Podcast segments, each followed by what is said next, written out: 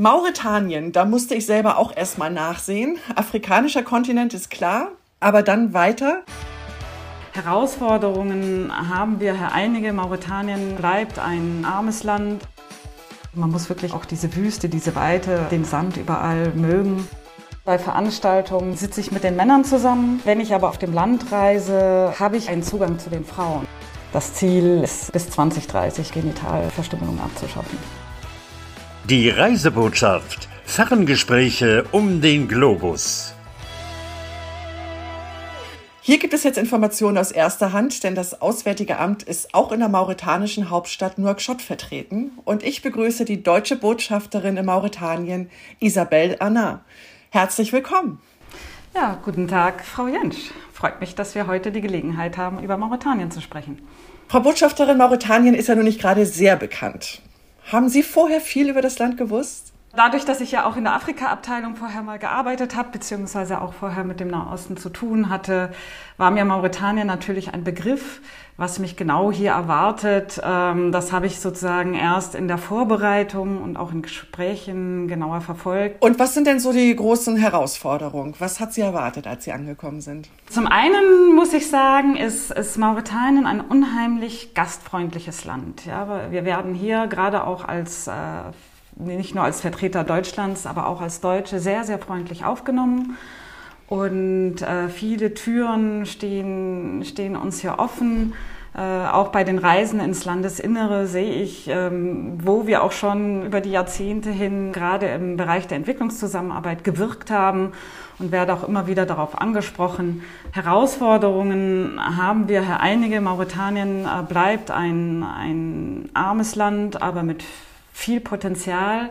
Es ist ein inzwischen politisch relativ stabiles Land. Es spielt eine wichtige Rolle ähm, für die Region, die Sahelregion, die ja oft äh, oder öfter als Mauretanien in den Schlagzeilen ist, bei uns in Deutschland gerade auch in Bezug auf die Entwicklung in Mali und andere. Äh, Mauretanien teilt mit Mali eine 2300 Kilometer lange Grenze. Wir haben Herausforderungen, die den Klimawandel betreffen. 80 äh, Prozent des Landes sind quasi Wüste. Es gibt weniger als ein Prozent ähm, landwirtschaftlich ähm, bebaubares Land. Und was halt auch die Entwicklung, die Bildung ähm, der Menschen hier, Berufsbildung angeht, äh, da kommt äh, einiges an, an Herausforderungen zusammen. Aber Mauretanien ist sehr offen auch, was, was die Zusammenarbeit angeht und ähm, arbeitet gut mit den Partnern zusammen, um eben diese Herausforderungen anzugehen. Mauretanien hat ja auch sehr, ein, ein sehr großes Rohstoffvorkommen, oder? Wird damit gearbeitet? Ja, also schon sehr früh wurde Eisenerz entdeckt und ist halt auch ein Motor gewesen für die Entwicklung es gibt Eisenerzminen im Norden des Landes und vor einigen Jahren wurde Gold entdeckt und andere Mineralien wie ähm, Kupfer und so weiter. Die jüngsten Entdeckungen sind Gas vor der Küste Mauretaniens. Es wird derzeit ein Gasfeld erschlossen, das sich äh, auf senegalesischem und mauretanischem Seegebiet befindet und ähm, das äh, Ende diesen Jahres in die Förderung gehen soll. Und man möchte halt dann das Gas im Prinzip zu LNG ähm, transformieren und äh, weitgehend, zumindest was den mauretanischen Anteil angeht, exportieren. Wir haben auch ein enormes Potenzial an, äh, sage ich mal, natürlichen Ressourcen wie Wind und Sonne. Das ist ein Land, das ist dreimal so groß, etwa dreimal so groß wie Deutschland von der Fläche her mit 4,6 äh, Millionen Einwohnern. Da ist Platz und hat eben auch eine, eine doch relative Nähe zu Europa, günstige geostrategische Lage und äh, die mauretanische Regierung hat eine Strategie entwickelt zur Herstellung von grünem Wasserstoff, möchte in diese Produktion einsteigen und äh, hat sich auch zum Ziel gesetzt, bis 2050 10 Prozent äh, des Weltmarktbedarfs damit abzudecken. Da muss natürlich noch viel passieren. Äh, das sind teure Investitionen, die auch nötig sind. Aber es ist ein sehr, sehr starker Wille da und äh, damit eben auch Potenzial für deutsche Unternehmen. Ich wollte gerade fragen, gibt es da denn Fachkräfte dafür vor Ort? Also es gibt äh, bestimmte Tätigkeiten, ähm, das sagen mir hier Unternehmen, ähm, auch ähm, andere internationale Unternehmen, die schon anfangen, eben in diesem Bereich äh, sage ich mal, zu explorieren, die auch schon ähm, MOUs, also so Memorandum of Understanding mit der Regierung unterzeichnet haben, um eben in die Produktion einzusteigen. Die sagen, für technischere Herausforderungen, gerade Wartungen von, sage ich mal, Windanlagen, Solaranlagen in den Windparks, ähm, muss in der Berufsbildung auch noch einiges getan werden. Und sind da dann wieder deutsche Firmen mit im Spiel? Es gibt inzwischen zunehmend Interesse auch von deutschen Firmen an dem Bereich, an dem Potenzial. Äh, ich bin mit einigen im Gespräch und äh, hoffe, dass sich daraus auch wirklich konkrete Investitionen ergeben können. Wie sind denn die Verbindungen zu Deutschland? Also Sie haben ja schon gesagt, es gab schon viele Entwicklungsprojekte. Wie ist es denn aktuell? Sind viele Deutsche vor Ort? Also, wir sind eine sehr kleine deutsche Community, etwa 50 bis 70 Deutsche. Dahin kommen noch ein paar oder einige inzwischen Doppelstaatler äh, hinzu. Die wichtigsten Beziehungen sind tatsächlich in der Entwicklungszusammenarbeit. Ich glaube, das ist weiterhin der Pfeiler. Äh, das auch schon sehr lange, also seit den 60er Jahren sind wir hier aktiv. Was sind das für Entwicklungsprojekte? Also wir sprechen hier von einer islamischen Republik. Ich stelle mir vor, da ist das auch nicht immer so ganz einfach. Welche Möglichkeiten haben Sie da? Was können Sie da tun? Man kann hier eine ganze Menge machen. Also zum einen, ähm, ja, Mauretanien ist eine islamische Republik. Äh, das auch von Anfang an, seit der Gründung. Ähm, das war auch wichtig für die Staatsgründung 1960 weil Mauretanien ein, ein multiethnischer Staat ist. Ja, wir haben hier die, also traditionell die Mauren, eher Berber, ähm, arabischer Kultur. Wir haben hier aber auch circa 30 Prozent, äh, so die Schätzungen von afro-mauretanischen ähm, Bevölkerungen. Das sind Bevölkerungsgruppen, die es eben auch in, in Westafrika gibt, also über, über Mauretanien hinweg. Äh, die jetzt nicht unbedingt die arabische Identität teilen, aber man brauchte einen gemeinsamen Nenner und die Religion ähm, äh, konnte das eben bringen, um halt äh, die mauretanische Identität auch zusammenzubauen. Mauretanien war ja vorher auch ähm, äh, eine, eine französische Kolonie, ging dann in die Unabhängigkeit und auch Nouakchott als, als Stadt ist eine sehr junge Stadt, äh, wurde im Prinzip damals dann erst gegründet. Äh, man muss sich das vorstellen, dass so die ersten Kabinettssitzungen, äh, die Versammlungen des Parlaments quasi unter Zelten stattfand. Und es ist aber ein Islam, der geprägt ist von der sogenannten malikitischen Rechtsschule, also tolerant, moderat, an Frieden orientiert und was wir aktuell machen, also die Entwicklungszusammenarbeit äh, entwickelt sich ja auch ähm, über die Jahrzehnte hinweg, passt sich an an den Prioritäten und Bedürfnissen. Und zurzeit sind wir tätig in den Bereichen, also Governance, äh, Stärkung eben von Dezentralisierung, Regierungshandeln, guten Regierungshandeln, aber auch ähm, Menschenrechtsdialog es gibt den Schwerpunkt ähm, Umwelt, äh, Umweltschutz, Biodiversität. Der dritte Schwerpunkt geht eben in Richtung Wirtschaftsförderung, Beschäftigungsförderung und berufliche Bildung. Wie kann man sich da einbringen? Zum einen haben wir die äh, technische Zusammenarbeit mit der GIZ äh, und auch anderen und die finanzielle Zusammenarbeit über die äh, KfW, die Kreditanstalt für Wiederaufbau.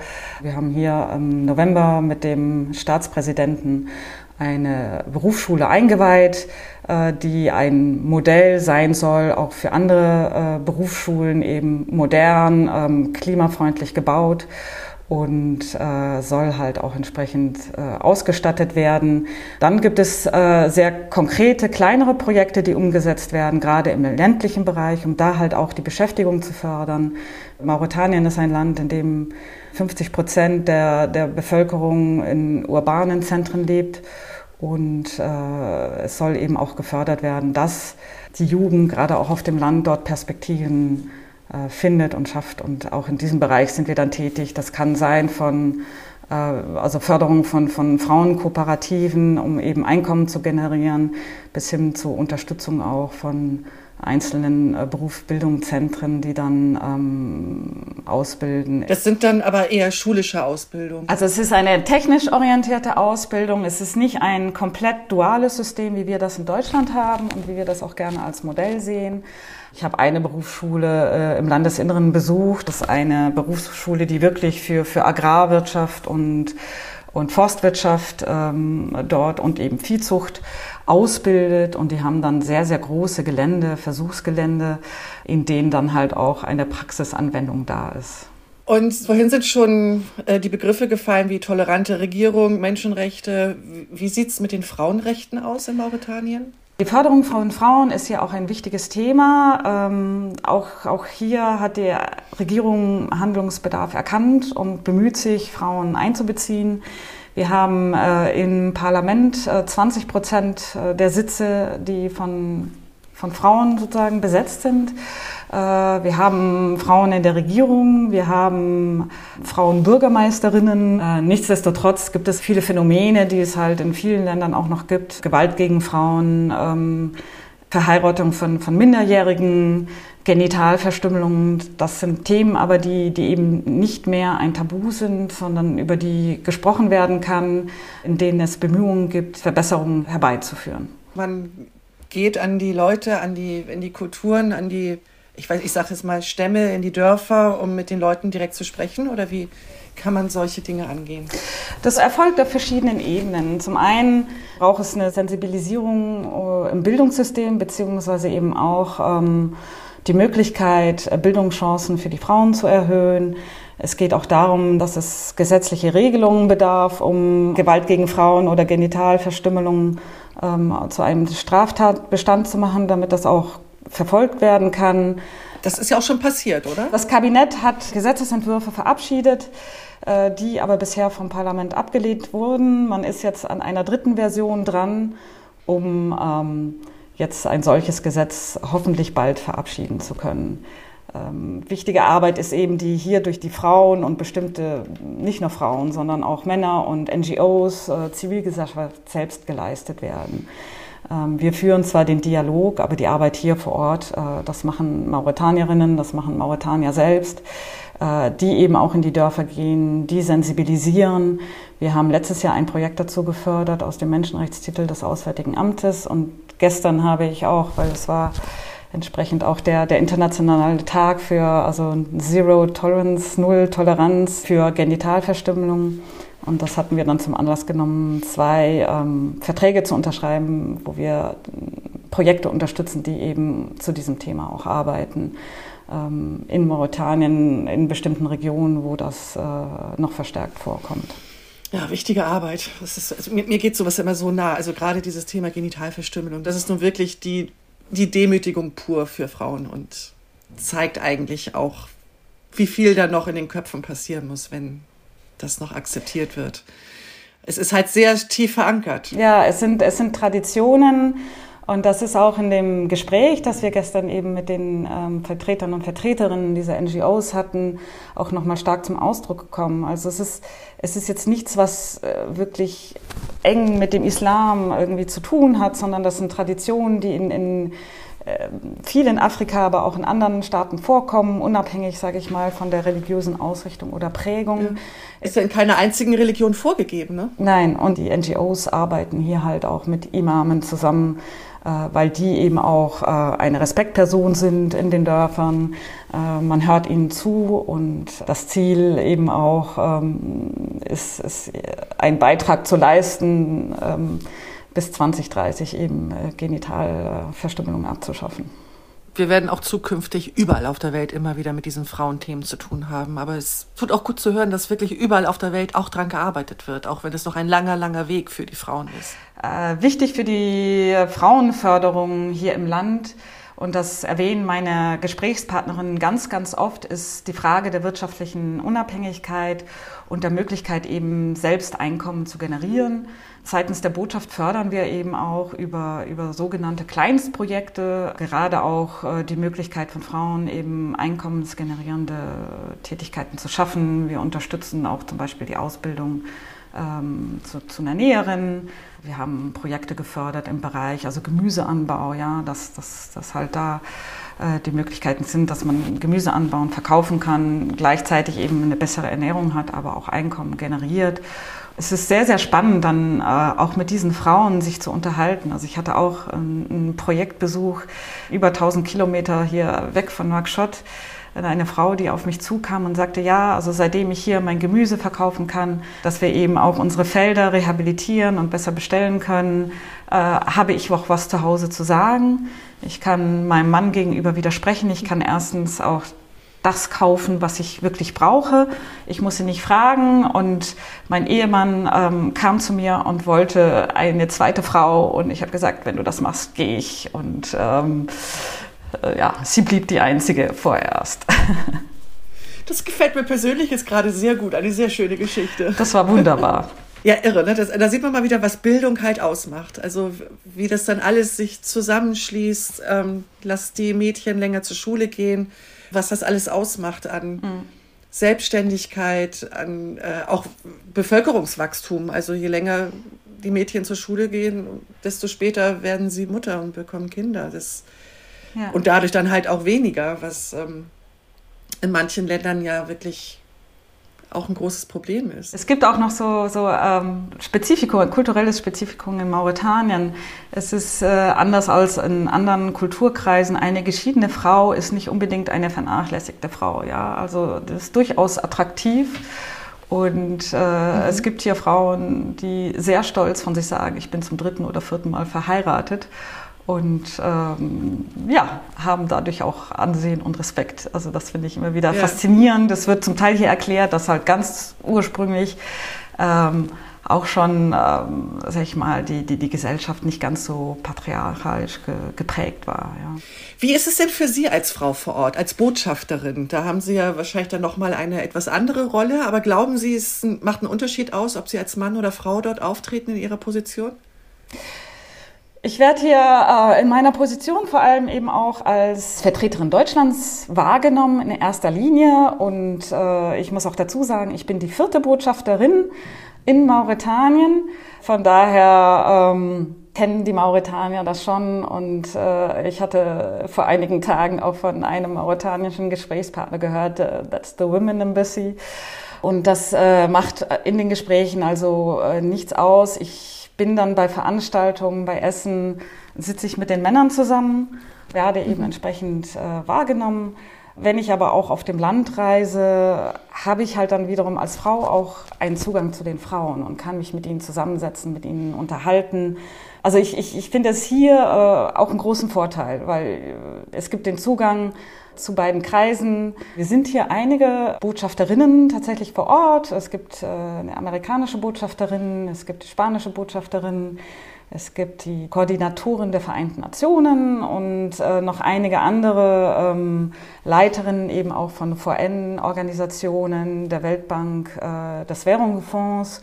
Und wir haben eine ähm, informelle Gruppe gebildet hier, um eben uns auch mit äh, mauretanischen Frauen zu unterhalten und zu gucken, wie können wir das Thema und, und die Rolle der Frauen hier stärken durch Dialog, durch Gespräche, vielleicht auch durch Aktivitäten und auch dadurch einfach, dass wir zeigen, also ein Modell sind, ein Vorbild sein können und sagen, also hier, man kann, man kann dahin kommen. Das heißt, es gibt dann wirklich so Veranstaltungen, wo Sie dann mit mehreren Frauen auftreten und sagen, so, hier sind wir, so geht es. Oder so geht es auch. Genau, also wir hatten äh, auch einen Besuch ähm, von von einer Delegation äh, aus Deutschland, beziehungsweise war es eine, eine internationale Delegation, also setzte sich zusammen aus, aus ähm, einer Vertreterin des, des BMZ und äh, VN-Organisationen, die in das Flüchtlingscamp äh, Embera unter anderem reisten, an der malischen Grenze im Osten des Landes. Und es war wirklich eine Delegation, die eben aus Frauen bestand. Das brachte Wirkung. Also das gemeinsame Auftreten eben der Frauen, äh, die Gespräche äh, hat, hat Eindruck hinterlassen. Ich stelle mir das äh, gar nicht so einfach vor, wenn Sie dann so Projekte, Veranstaltungen auf die Beine stellen wollen, weil ich würde jetzt einfach mal ganz naiv denken, dass Sie nicht alle Möglichkeiten haben, die es in anderen Teilen der Erde gibt, Dinge zu beschaffen, um Veranstaltung aufzusetzen? Wie ist man ausgestattet? Wie ist die Botschaft ausgestattet? Was können Sie machen? Haben Sie da manchmal Probleme, Dinge zu beschaffen oder denke ich da jetzt äh, zu naiv und hochnäsig? Man muss hier halt doch immer wieder auch improvisieren, letztlich pragmatische Lösungen finden. Und man braucht Flexibilität. Ich glaube, das, das ist wichtig, um eben Dinge zu machen. Wir sind ja auch in einem Land, das, das irgendwie von, von einer nomadischen Kultur geprägt ist. Also es spricht nichts dagegen, irgendwo ein Zelt aufzubauen. Also diese großen traditionellen Heimers und dann äh, ein paar Teppiche hinzulegen und schon hat man im Prinzip den Ort, in dem eben eine Veranstaltung stattfindet. Hatten Sie denn schon mal das Gefühl, okay, da haben wir uns jetzt etwas vorgenommen und das klappt doch nicht, das kriegen wir niemals hin? Dieses Jahr äh, hatten wir ja am 22. Januar ähm, den 60. Jahrestag äh, des Élysée-Vertrages, also des deutsch-französischen Freundschaftsvertrages und die deutsch-französische Freundschaft und die Zusammenarbeit ist eben nicht nur ein Thema in Europa, sondern weltweit. Und weltweit versuchen wir eben das auch als Symbol. Ja, man kann sich versöhnen, man kann Frieden schaffen, ähm, auch sozusagen in unsere Gastländer hineinzutragen. Und wir hatten die gute Idee, ein ähm, Klavierkonzert zu organisieren, ein klassisches Klavierkonzert. Ähm, Der Klassiker, das klassische Konzert. Genau, was aber in Mauretanien eben nicht so ein Klassiker ist und gar nicht äh, so häufig vorkommt und äh, einen Pianisten, der auch, sage ich mal, eine, eine deutsch-französische Vita hat, äh, den hatten wir auch sehr schnell an der Hand. Die größte Herausforderung war tatsächlich ein Klavier zu beschaffen.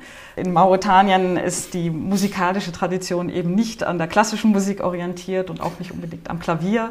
Ähm, und äh, wir, wir mussten ein bisschen. In der Residenz hatten Sie auch keins rumstehen? In der Residenz gibt es kein Klavier, äh, im Französischen Kulturinstitut eben auch nicht.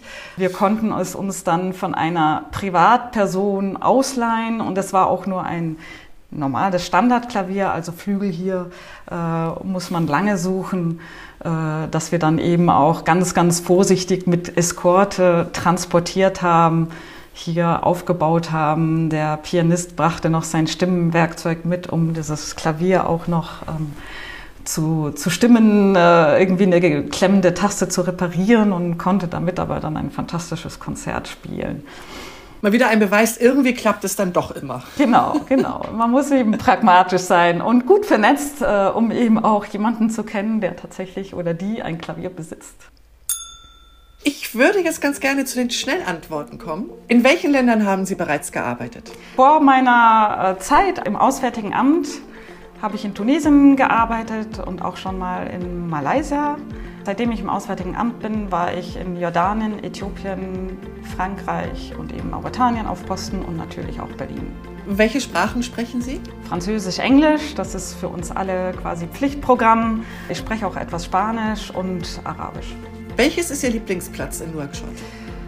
Der Strand bei Sonnenuntergang oder auch äh, die Terrasse bei mir vom Haus. Und haben Sie ein lokales Lieblingsessen? Also was hier ganz toll ist, ist Fisch in allen Variationen. Äh, man kriegt hier frischen, frischen Fisch äh, und es ist ein Erlebnis, auf den Fischmarkt zu gehen. Als Diplomatin muss ich natürlich auch sagen, Meshui mag ich sehr gerne. Das ist ein am ganzen Stück äh, gegrilltes Schaf quasi, das oft auch gefüllt ist mit Reis oder Couscous.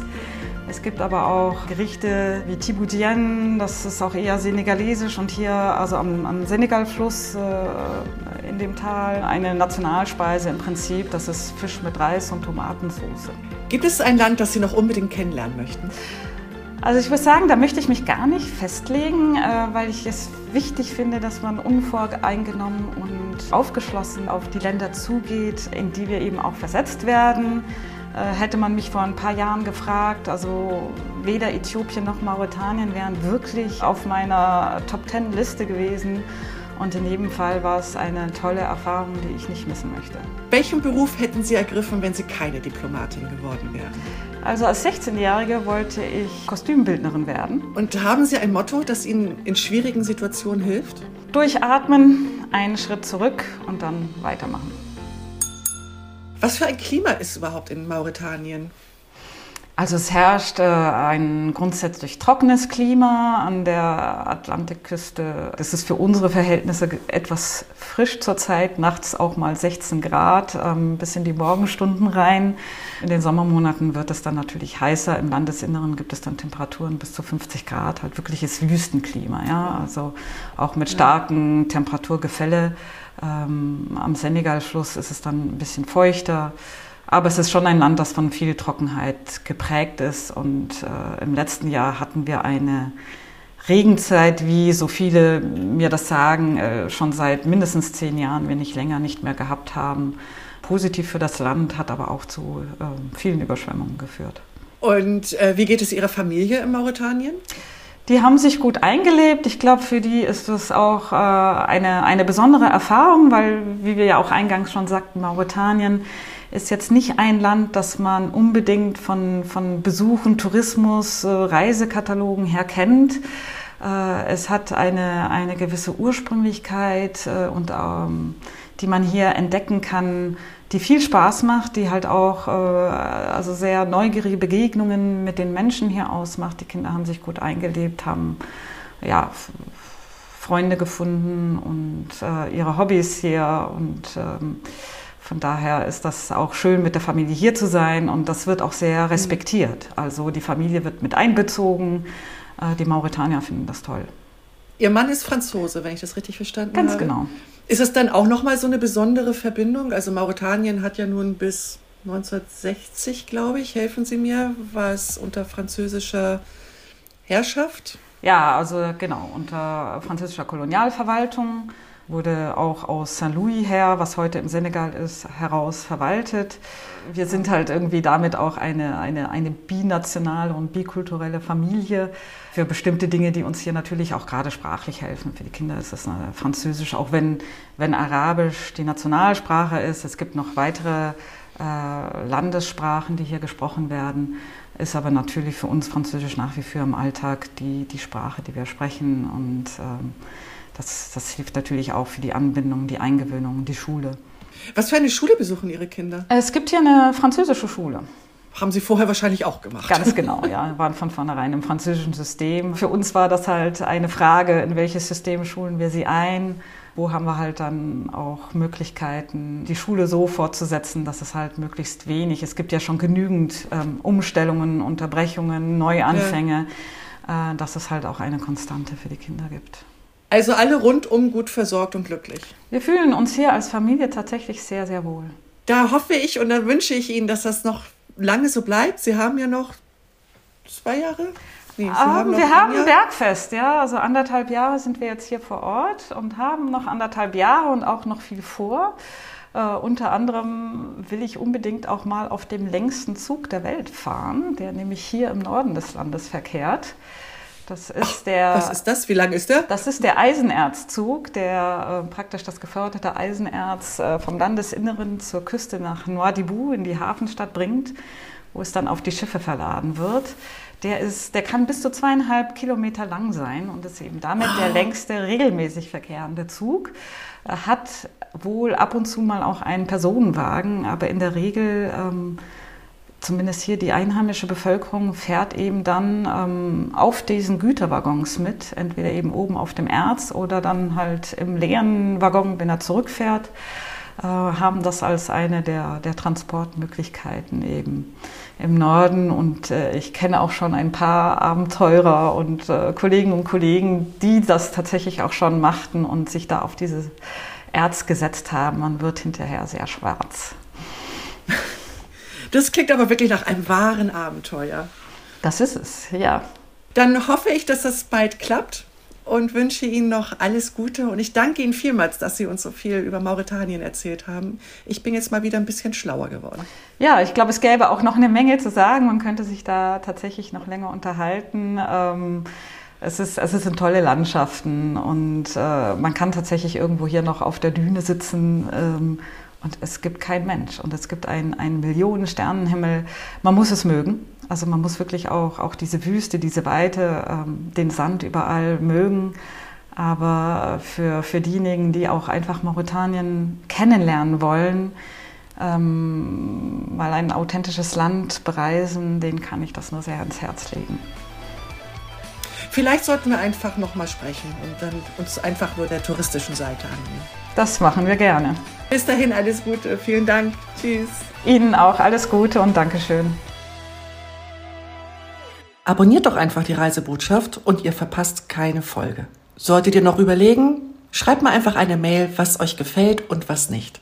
Mail at reisebotschaft.com und außerdem freue ich mich natürlich immer über Bewertung und über Sterne. Bis zum nächsten Mal, eure Frauke.